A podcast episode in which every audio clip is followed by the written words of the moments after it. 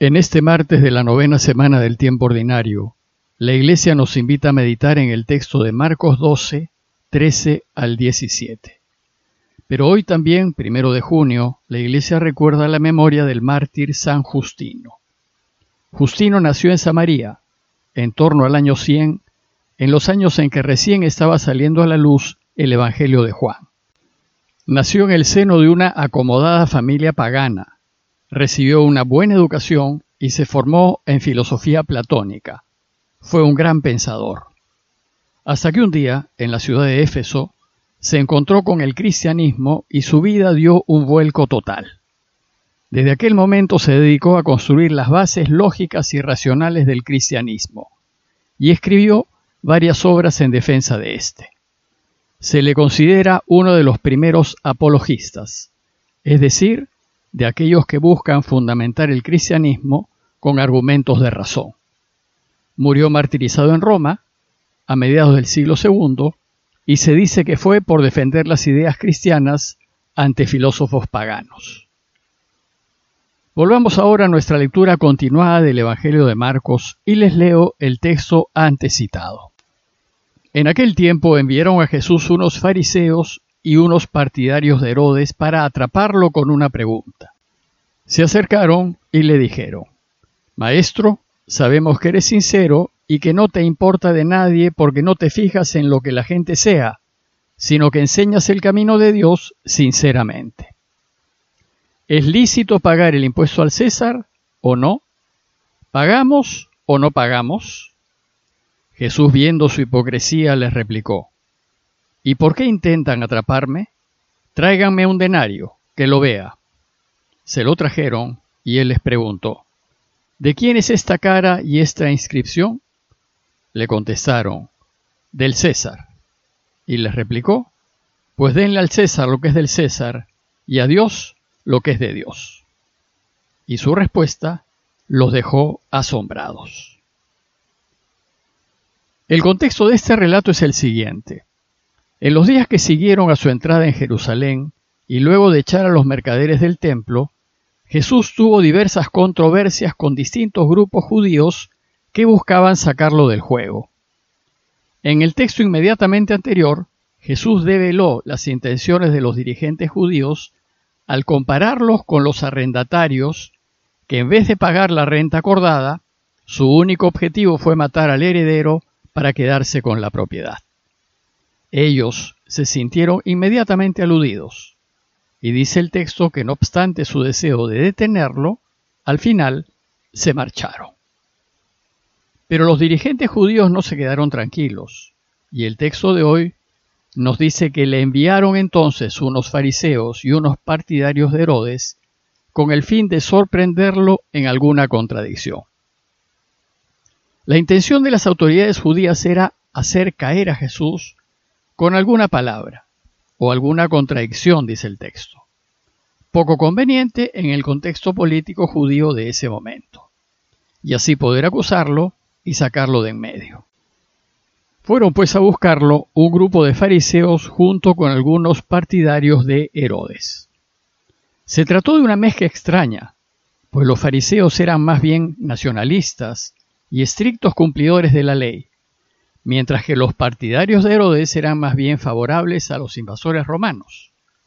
Herodes se mantenía en el poder como rey de Galilea por el visto bueno de Roma, y en su corte se había adoptado muchas de las costumbres romanas.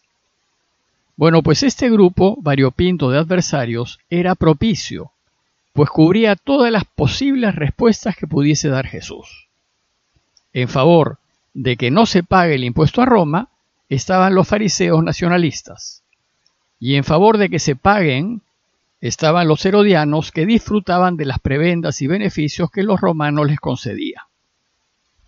Entonces este grupo de fariseos y herodianos dijeron a Jesús, Maestro, sabemos que eres sincero y que no te dejas influir por nadie, pues no miras las apariencias de las personas, sino que enseñas con verdad el camino de Dios. Lo primero que hicieron estos adversarios fue adular a Jesús y reconocer su rectitud. Esto es muy llamativo viniendo de enemigos. Primero, reconocen que es sincero y que no se deja influir por nadie, es decir, que juzga según lo correcto y no según presiones de conveniencias ni de grupos de poder. Y luego, reconocen que cuando actúa no lo hace mirando la condición de las personas. Es decir, Jesús va a tratar al rico igual que como trata al pobre. No tendrá ninguna deferencia especial. Y va a tratar al que tiene poder de la misma manera que trata al que no lo tiene. Porque Jesús no favorece a aquellos de los que puede conseguir beneficios o ventajas. A todos los tratará bien. Finalmente sus adversarios reconocen que Jesús enseña con verdad el camino de Dios. Es decir, que Él enseña lo que Dios quiere que se enseñe. Sin embargo, a pesar de reconocer todo esto de Jesús, buscan deshacerse de Él. Caen en contradicción movidos por sus deseos de mantener sus beneficios. Y entonces, después de alabarlo públicamente, le hacen la pregunta que habían pensado. Y le dicen, Maestro, ¿estamos obligados a pagar el impuesto al emperador o no? ¿Lo pagamos o no lo pagamos? ¿Qué dices? ¿Cuál es tu postura? Bueno, pues con cualquier respuesta que Jesús diese, quedaba atrapado. Si decía que sí había que pagarlo, el pueblo, que estaba escuchándolo, se indignaría contra él, pues vivía agobiado por los impuestos que cobraba Roma y por todo el sistema opresivo que la invasión de sus tierras suponía. Entonces el pueblo se volvería en su contra. Y si decía que no había que pagar el impuesto, entonces los herodianos, por no ver en peligro sus privilegios, lo acusarían ante Roma y probablemente los romanos lo matasen por instigar al pueblo a rebelarse contra ellos. Por tanto, cualquier respuesta que Jesús diese significaba el fin de su misión. Por eso, viendo su torcida intención, dice el texto, Jesús les contestó, ¿Por qué me ponen a prueba? ¿Por qué me quieren hacer pisar el palito? ¿Por qué me tienden una trampa? Y entonces Jesús responde de una manera extraordinariamente brillante y dijo, Tráiganme la moneda del impuesto para que la vea. Y le llevaron un denario, dice el texto griego. El denario era una moneda de plata que era la base del sistema monetario romano.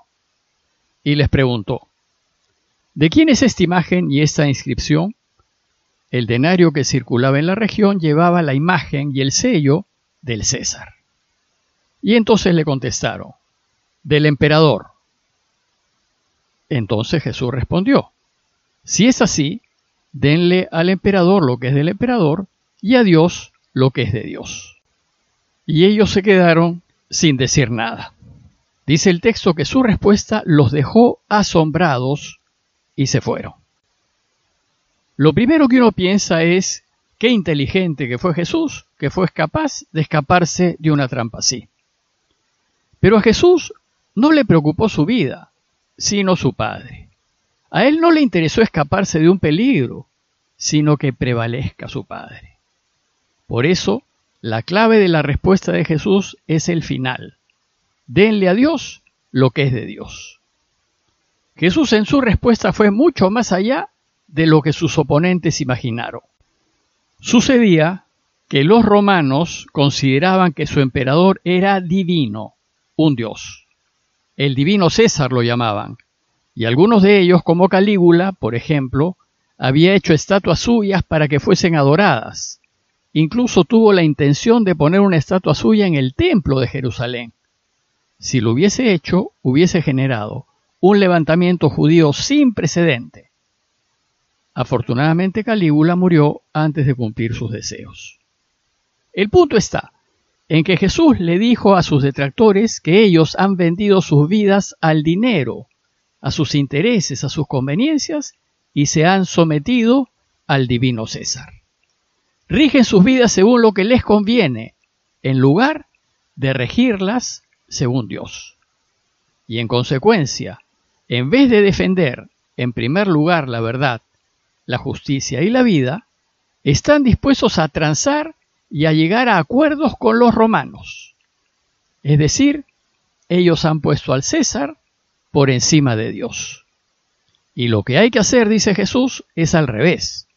Es poner a Dios por encima del César. Poner la verdad, la justicia y la vida por encima de nuestros intereses y conveniencias. Pues el César no es divino, el único divino es Dios. Por tanto, denle a Dios el lugar que le corresponde y no se sometan a la mentira ni a la injusticia solo porque les conviene. Como conclusión, los invito a reflexionar en lo que Jesús aquí nos enseña y preguntarnos, ¿le doy a Dios el lugar que le corresponde? Es decir, pongo la verdad, la justicia y la vida por encima de mis gustos, de mis intereses y de mis conveniencias? ¿O, con el fin de asegurarme, le doy a otros lo que le corresponde a Dios? ¿Busco proteger mi vida escudándome en lo que está mal? ¿O hago como Jesús, quien sin importarle cómo le pueda ir, siempre pone al Padre por encima de todo? Pidámosle pues a Dios su ayuda, para no confundirnos ni perder la brújula con las atracciones y placeres de este mundo, a fin de no hacer dioses de las cosas de este mundo, y poder darle siempre a Dios lo que le corresponde. Parroquia de Fátima, Miraflores, Lima.